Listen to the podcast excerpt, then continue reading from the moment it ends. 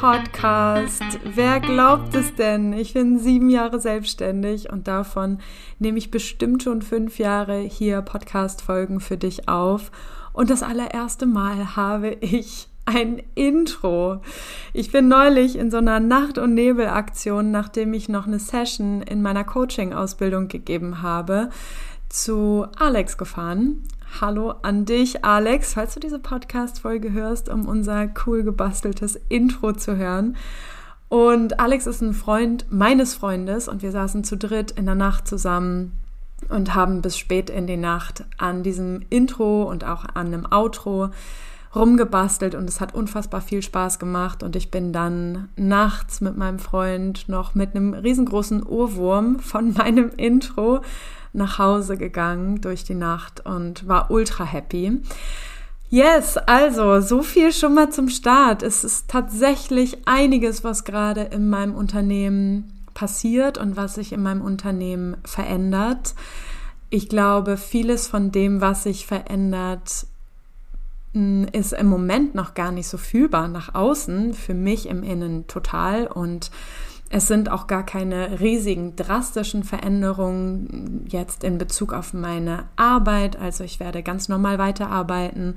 Ich habe ganz normal Einzelsitzungen, die ich anbiete im Bereich Therapie und Coaching und Paartherapie.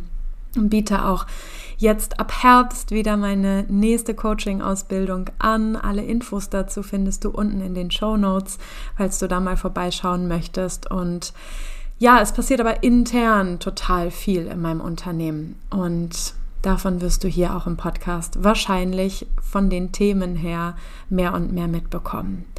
Ich habe heute ein Thema für dich mitgebracht, was ich aufgreifen möchte aus den letzten Tagen auf Instagram.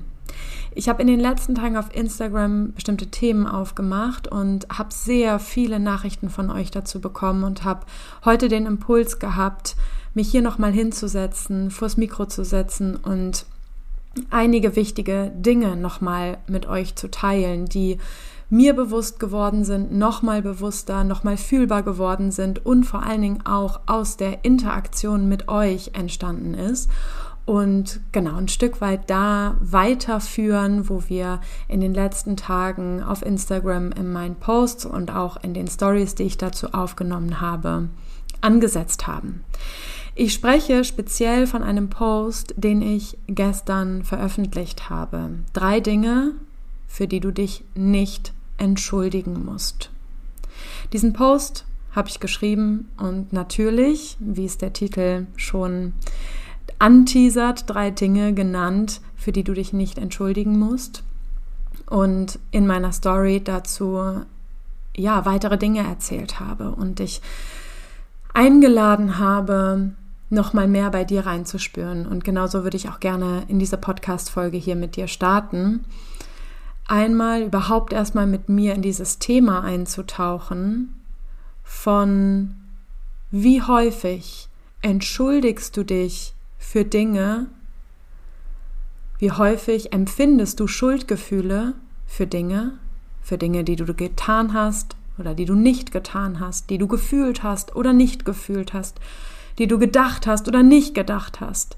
Fühlst dich schuldig und entschuldigst dich entweder im Wort oder im Subtext sozusagen über deine Taten. Ne? Manchmal drücken auch nicht unbedingt unsere Worte Entschuldigung aus, aber unser Verhalten hat auf einmal eine beschwichtigende Geste.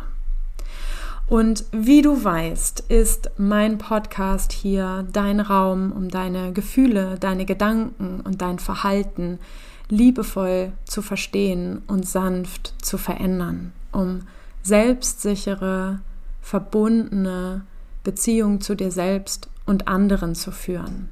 Und an genau dieser Stelle ist dieses Thema so, so, so wichtig. Wie häufig Spür da wirklich mal für dich rein. Entschuldigst du dich für Dinge? Als Beispiel, das Erste, wofür sich so viele Menschen schuldig fühlen, ist, wenn sie das Bedürfnis danach haben und tatsächlich dafür gehen, Zeit für sich selbst zu brauchen.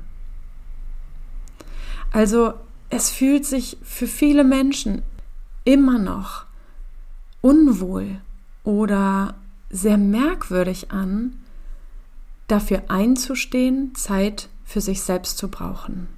Und selbstverständlich, und das weißt du wahrscheinlich auch, rein rational, darfst du diese Zeit für dich beanspruchen. Du darfst sie sogar dann beanspruchen, du darfst sogar dann Zeit für dich brauchen und dir Zeit für dich selbst nehmen, wenn jemand anders gerne Zeit mit dir verbringen möchte.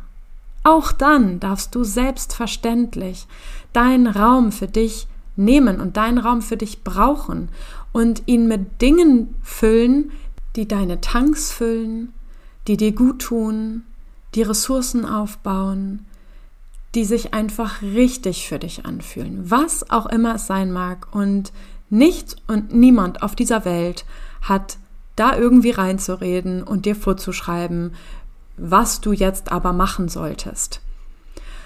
Denn meistens haben wir ja selber ganz gut innerlich damit zu tun. Also auch das ist ja wiederum mein Thema was mache ich eigentlich mit der Zeit, die ich mir für mich nehmen möchte, wenn ich mich dann schon getraut habe? Und kommen dann nicht Anteile in mir an den Start, die das dann auf einmal total schwer aushalten können, Zeit für sich zu nehmen und vielleicht auch mal nicht produktiv zu sein, nichts zu leisten, nichts zu schaffen, nichts zu organisieren, sondern einfach nur Zeit mit mir zu verbringen und mit Dingen, die mir wirklich in der Tiefe gut tun, die sich gut für mich anfühlen. Und ich weiß nicht, wie es dir an dieser Stelle geht. Viele Menschen sind genau an dieser Stelle total überfordert. Dann, was brauche ich denn? Was fühlt sich denn eigentlich gut für mich an? Wonach sehnt sich mein Herz eigentlich?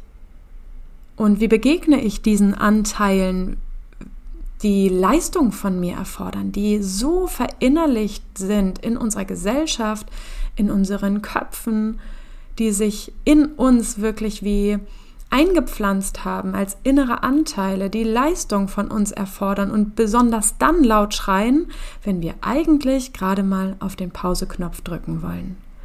Und ganz, ganz, ganz häufig geht es in meinen Einzelsitzungen ganz besonders darum, um den Punkt von, ich habe Dinge verstanden, aber ich verstehe nicht, warum ich es dann nicht einfach umsetzen kann. Und wenn wir genauer hinschauen, merken wir auf einmal, dass in unserer Psyche, in unserer Seele viel, viel, viel mehr abläuft, als man einfach verstehen und dann verändern kann sondern dass es viel mehr Raum braucht, Zeit und Verständnis. Und genau deshalb geht es ja im Kern in meiner Arbeit darum, Gefühle, Gedanken und Verhalten liebevoll zu verstehen, rauszukommen aus der Verurteilung und sanft zu verändern, statt irgendwie mit so einer Brechzange anzusetzen und Dinge jetzt von dir zu erwarten, die du jetzt leisten musst, sondern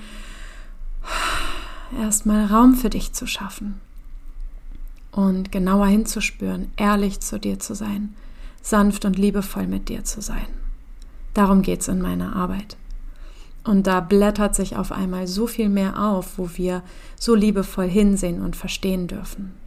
Und das Zweite, was ich in dem Post auch geschrieben habe, ist, Grenzen für dich selbst zu setzen. Ja, wie häufig entschuldigen wir uns noch bei anderen Menschen, oder fühlen uns schuldig oder gehen dann auf der Handlungsebene auf einmal in so beschwichtigende Handlungen rein, die dem Gegenüber doch irgendwie bitte vermitteln sollen, dass sie sich hoffentlich nicht kritisiert und nicht abgelehnt fühlen und sich auch bitte jetzt nicht abwenden von uns, wenn wir diese Grenze setzen. Und das erzählt auch so viel von dem, wie wir sozialisiert sind und auch so viel von dem, wie wir geprägt sind. Denn was haben wir alle gelernt über Grenzen setzen? War das erlaubt? In unserer Kindheit, in deiner Kindheit, war es wirklich erlaubt, eine Grenze zu setzen, für dich einzustehen, Nein zu sagen? Wurde das von deinen Eltern wirklich liebevoll gehalten und respektiert? Wurden deine Grenzen in deiner Kindheit und Jugend respektiert? Oder wurde sich viel über dich hinweggesetzt und dein Nein, deine Grenze nicht respektiert. Und unterbewusst passiert wahnsinnig viel in Menschen, wenn so etwas passiert, ja, wenn Bedürfnisse nicht ernst genommen werden oder wenn Grenzen nicht geachtet werden, das hat eine Auswirkung. Und das, was wir in unserer Kindheit lernen, was für uns in unserer Kindheit normal ist, das, wie wir dort Beziehungen lernen, das prägt so stark unsere eigene Beziehung zu uns selbst und zu anderen Menschen in unserem Leben. Der dritte Punkt schließt auch ein Stück daran an. Ich begegne so vielen Menschen, auch in Einzelsitzungen, die von etwas sehr berührt sind, an Punkten, an denen wir gemeinsam landen oder mit Themen, die sie sehr belasten und deshalb zu mir zum Beispiel in die Einzelsitzung oder auch in Paartherapie kommen und emotional sind, zum Beispiel anfangen zu weinen.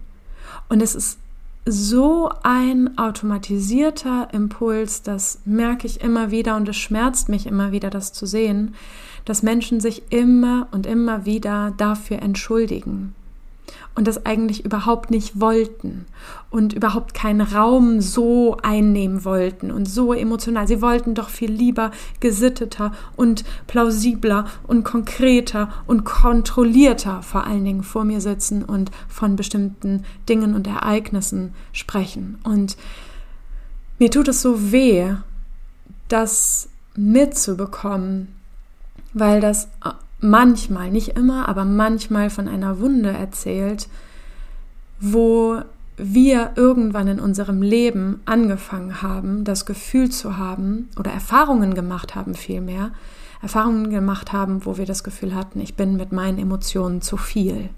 Ich darf diesen Raum nicht einnehmen. Ich belaste andere Menschen, wenn ich emotional bin. Oder ich laufe Gefahr, dass die Beziehung sich in irgendeiner Weise verändert, die Verbindung sich irgendwie verändert oder die Beziehung vielleicht sogar unsicherer wird, wenn ich Emotionen zeige. Und das, was danach meistens passiert ist, ich spalte meine Emotionen ein Stück weit ab. Ich versuche sie zu rationalisieren, also in den Verstand zu heben, oder ich versuche sie eh ganz, ganz, ganz, ganz weit wegzupacken. Und beides ist für die Beziehung, für dich selbst total ungesund. Natürlich darfst du deine wahren Emotionen zeigen und selbstverständlich auch alles, was nichts mit Trauer zu tun hat. Es geht ja da weiter, dass wir uns sogar auch bedingungslose, laute, ausgebreitete Freude in unserer Gesellschaft manchmal überhaupt nicht erlauben. Wow, war dir das bewusst? Lautes Lachen. Wie häufig schämen wir uns auf einmal dafür, wenn wir laut loslachen müssen und versuchen uns an der Stelle schnell wieder zu deckeln. Und natürlich taucht an dieser Stelle Scham auf, weil Scham eine Emotion ist, über die habe ich schon so viel gesprochen. Eine so wichtige Emotion, die uns eigentlich wieder versucht, in die Bindung und Beziehung hineinzuholen. Scham und Schuld tauchen häufiger an dieser Stelle auch gemeinsam auf. Und das ist meistens das, was unbewusst passiert, ist, wir fühlen uns schuldig ne, aus alten, ja, wir fangen noch mal ein Stück früher an, ne, aus früheren alten Bindungs- und Beziehungserfahrungen haben wir bestimmte Erfahrungen gemacht, haben bestimmte Schmerzpunkte mitgenommen, haben bestimmte Glaubenssätze und Ängste entwickelt und gelernt, wie ich sein muss, um in Beziehung zu sein.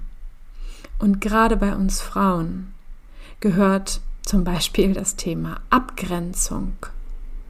Raum nur für mich haben, mich mal gerade nicht um Gott und die Welt kümmern, sondern nur Raum für mich einzunehmen, weil ich mir wichtig bin.